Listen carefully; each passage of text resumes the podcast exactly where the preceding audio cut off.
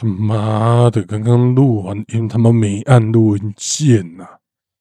好，大家好，我红佛，我不演了，我直直接开始并录了。嗨，大家好，欢迎来到伤心熊猫补给站。今天是小孩开大车强化月的第一集。嗯，那几件事情先跟大家讲。第一件事情，最近我的录音装置好像有点问题。呃，我正在想办法解决。那所以，如果你现在有听到任何的问题，欢迎留言告诉我，真的拜托告诉我。那另外一件事情就是，如果有在追我 IG 的，应该就知道，我最近这一整个礼拜都开始一个算是串联的企划啦，就是 First Story 官方办的一起在家听，然后。反正就是我几乎每天都有推一个不同的 podcast 节目，那已经推了七天六天，那第七天就是今天是遗珠名单，还有我真的超常听的节目，所以如果有兴趣看看我推的节目，或是一些我真的他妈超常听的节目，你可以去看看我的线动，哎，去看看我的线动。好，那虽然。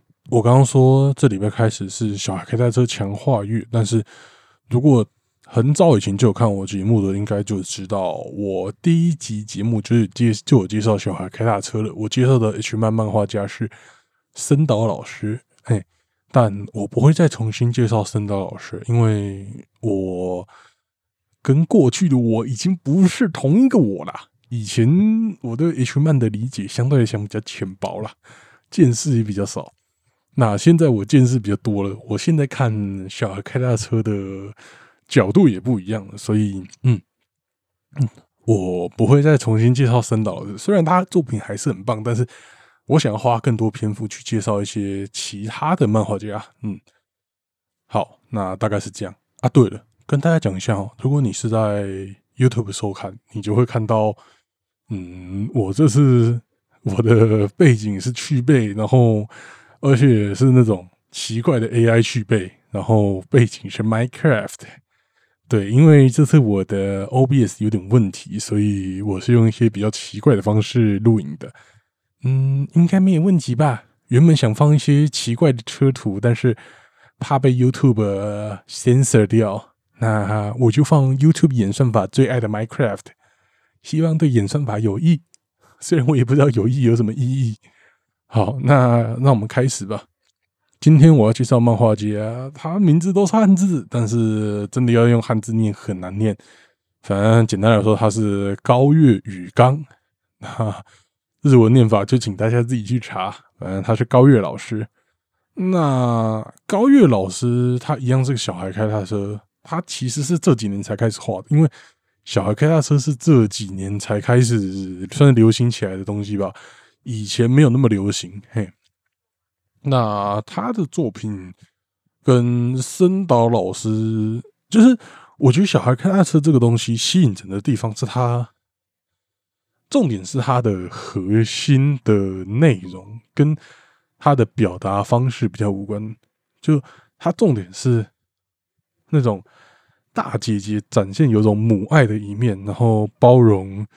男生那种感觉，那是小孩开车的精髓，就有点上对下的温柔这种感觉的东西。我觉得这才是小孩开大车，就是这种类型的小孩开车里面最重要的。所以，像森岛老师，他也是这种类型。那今天我要介绍的高月老师，他某种层面来说也是这种类型的，但是相对森岛老师来说，他的剧情就比较诡异一点的。那那。除了这种包容类型的小孩开大车，还有另外一种，我目前知道还有另外一种是哥布林类型的，就是，你知道很多本子是那种哥布林强暴女骑士的那种东西嘛？那其实有些小孩开大车，那个小孩基本上也是哥布林，然后到最后也常常成群结队，然后就直接扒上扒着那个女生，然后疯狂乱干。这是另外一种类型的小孩开大车，那说不定未来我还会想出看出新分类，但目前我看主要是这两种包容类型跟哥布林类型的。嘿，那高月老师，我刚刚有讲他的剧情算是小孩开大车里面，虽然还是包容类型，但是他的剧情是相当特别的。那他最有特色吗？至少我看他的作品，已经看到四五回单回是做这类型的，就是那种一家四口的疯狂乱交。那一家四口疯狂乱交是怎么发生的呢？就是爸爸妈妈，然后儿女，就就哥哥哥哥妹妹随便的，反正就儿女爸爸妈妈还有儿女。那这个疯狂乱交的方法就是爸爸跟女儿开干，然后妈妈跟儿子开干。然后这个东西就变得很特别，就有点小孩开大小孩开大车的成分，还有一点萝莉本的成分，还有一点乱伦的成分，就各种东西搅在一起做成撒尿牛丸。嘿，然后这种类型的东西，你知道他会画萝莉又会画妈妈，你就知道其实高月老师他画的作品算是相当多元的，他各种。他各种乳量都会化了，嘿，大概是这样。那这种一家四口的疯狂乱交，我觉得最特别是他有个单回吧，还有个单回就是这种儿女，他两个小孩为了满足自己爸妈的你知道性幻想的愿望，尤其是妈妈小时候偷看爸妈做爱，不是妹妹这个儿女的妹妹有一次小时候偷看到妈妈爸妈做爱，然后。妈妈就直接跟他老爸讲啊，我觉得你这鸡鸡还差了点，我比较喜欢这样这样的鸡鸡。然后那个妹妹就跑回去跟他哥哥讲：“嘿，妈妈喜欢那样的鸡鸡，你把自己鸡鸡特训成那样吧，特训成妈妈喜欢的形状吧。”然后他们就开始特训。然后那段特训有个蛮特别的部分，就是那个儿子。跟妹妹特训的时候，中间都是没有插入的，所以他们特训方式都是靠手啊、靠束骨啊那些的方式都没有插入。那为什么没有插入？后面就会提到为什么不插入了。那到爸妈结婚纪念日这天，那个儿子跟女儿就把自己当做礼物送给了爸妈，而且是脱光，然后只有绑生日的那种礼物的袋子。然后送给爸妈，爸妈一直还一开始还干你们在冲大小，后来就发现哇哦，他们的妈妈就发现哇，我这个儿子的鸡鸡刚好是我喜欢的呢，然后就然后他们就开干了，因为反正就开干了，爱上他儿子的鸡鸡。那女儿这边就提到为什么不插入了，因为他知道他老爸是个萝莉控，所以跟他老爸说。我还是个处女哦，然后我是萝莉哦，你我知道你他妈是个萝莉控，然后他们就也开干了，所以这部最后就变成四人大乱叫，就是高月老师最我觉得应该算最擅长的剧情吧，嗯，就变成这个样子，只能说这对儿女他妈真孝顺，我也不知道，好。好啦，这算是高玉老师比较奇妙的剧情，但相对来说，他也是有相对来说正常的小孩开大车了。那不过 有正常的小孩开大车，当然还是有除了这种乱叫。我知道有些人就是不喜欢看萝莉的嘛。那一般的小孩开大车，他还是有比较诡异的剧情啊。像有有一个剧情是爸爸跟自己儿子说：“我阳痿了。”但我老妈，你老妈的性欲超强，所以我想请你满足老妈的性欲，超级三小的。但其实这边可能有人会啊，有时候比较像乱伦本，但是我觉得他某方面来说还是偏包容类的小孩开车，因为对我来说，真的乱伦本可能比较接近，嗯，那种那种儿子失去控制。的那种本质，我觉得比较比较有那个背德感了。然后这种，那我今天要介绍这个，就是爸爸直接自己跟儿子说：“请你来干我，来干妈妈。”然后后来的剧情就是都是妈妈带领他体会性爱的欢愉，然后也是比较包容感觉的。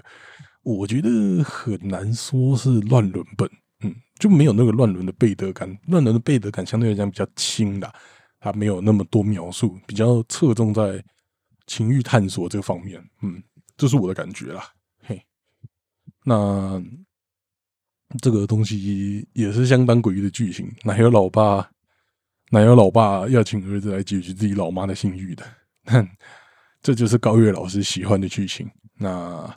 还有另外一个算是我觉得蛮特别的剧情，但目前长篇还在连载，就是有一个丈夫跟就是丈夫跟妻子想要生小孩，但是丈夫后来去检查发现自己不孕，那不孕，所以他们就想到一个诡异的方式来怀孕，就是就是那叫什么？那个丈夫还有三个弟弟，就叫那三个弟弟来物理捐精，嘿。这就是 H 曼的逻辑，就是要这种物理捐精。那物理捐精，所以就那三个弟弟轮流开干嘛？但但这个作品目前只画完第一个弟弟开干的东西，后面两个弟弟都还没画。然后这个作品前面的味道超级 NTR 的感觉的，嘿，当然也还不确定后面会不会真的 NTR 下去啊。嗯，其实高月老师他很少画 NTR 的东西，所以应该不会。但是说不定今这次高月老师就想，嗯，我都没画过 NTR，我来画画 NTR 吧，也是有这种可能啦。但目前还没画完，不知道后面会怎样画。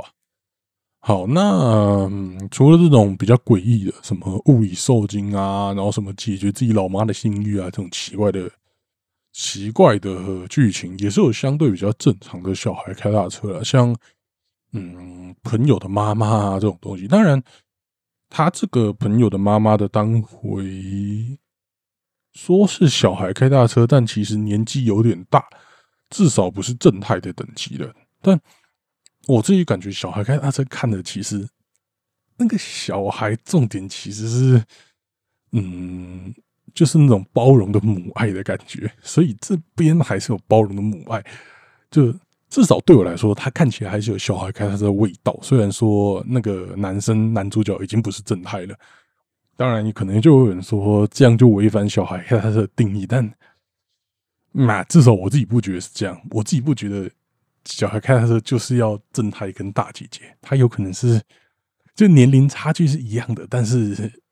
两个同步位移了一点，嘿，我自己觉得这还算小孩开大车了。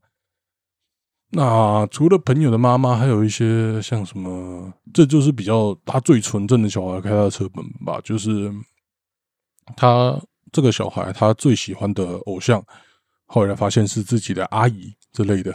那这种东西在 H 漫里面，当然就是要开干的，嘿。那这种小孩开的车，算是就我觉得比较正常的啦，嗯。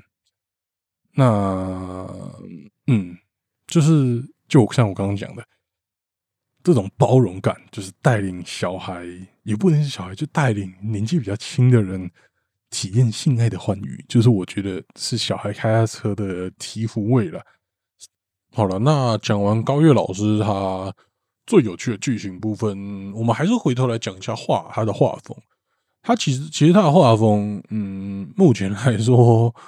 我能力有限，所以他的画风，嗯，简单来说，他还是好抠的。但我觉得他的画风有一个奇妙的地方，就是他女他画的女生穿衣服的色情度其实很不够，但他的画的女生裸体的色情度是很厉害的。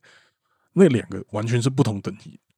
我这是很认真的在讲哦，因为。一定会有人说：“干，你这不是废话吗？裸体当然看起来比较色，但其实不是这样。就，呃，穿衣服这个东西，它可以看起来很色，甚至比裸体还色。那，然后裸体也有办法画的很不色，像是健康教育课本的裸体，看起来就超级无色。但高月老师他的画的东西就是穿衣服。”看起来很普通，但是裸体看起来很色。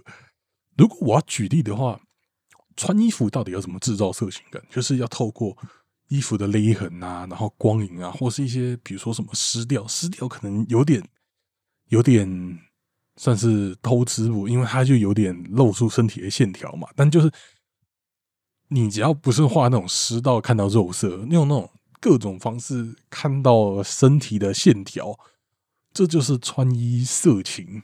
穿衣有办法画的很色情的特殊之处。反正像那种。推特上或是什么 Pixiv 上很热门的那种非 R 十八的那种图，就是把穿衣的色情度提升到一个很高的层次啦。当然，也有一些是用比较特殊的方式来展示穿衣的色情，就是用奇怪的服装嘛。嘿，也有这种的。但如果说要找一个穿特殊服装，可能是水龙镜吧。水龙镜老师蛮多，就是穿特殊服装。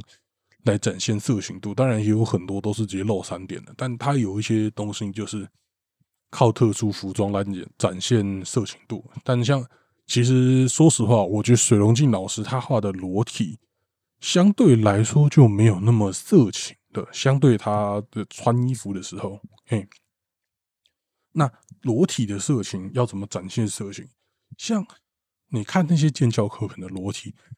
说实话，当然你可能国中、国小的时候看到，可能还是会哇，这个裸体，哇靠，女生的裸体，还是会有点兴奋。但讲真的，我们都看这么多 A 片，看那么多 H 漫的人了，现在回头再看建教课本的裸体，完全就是不行的。嘿，那为什么裸体会色情？当然就是要靠嗯身体的一些肉肉的感觉，那些肉感。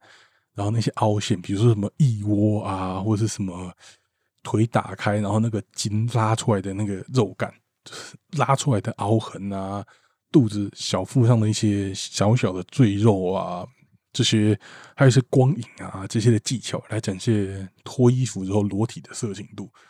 那高月老师他就是很特别的存在，他穿衣服的时候。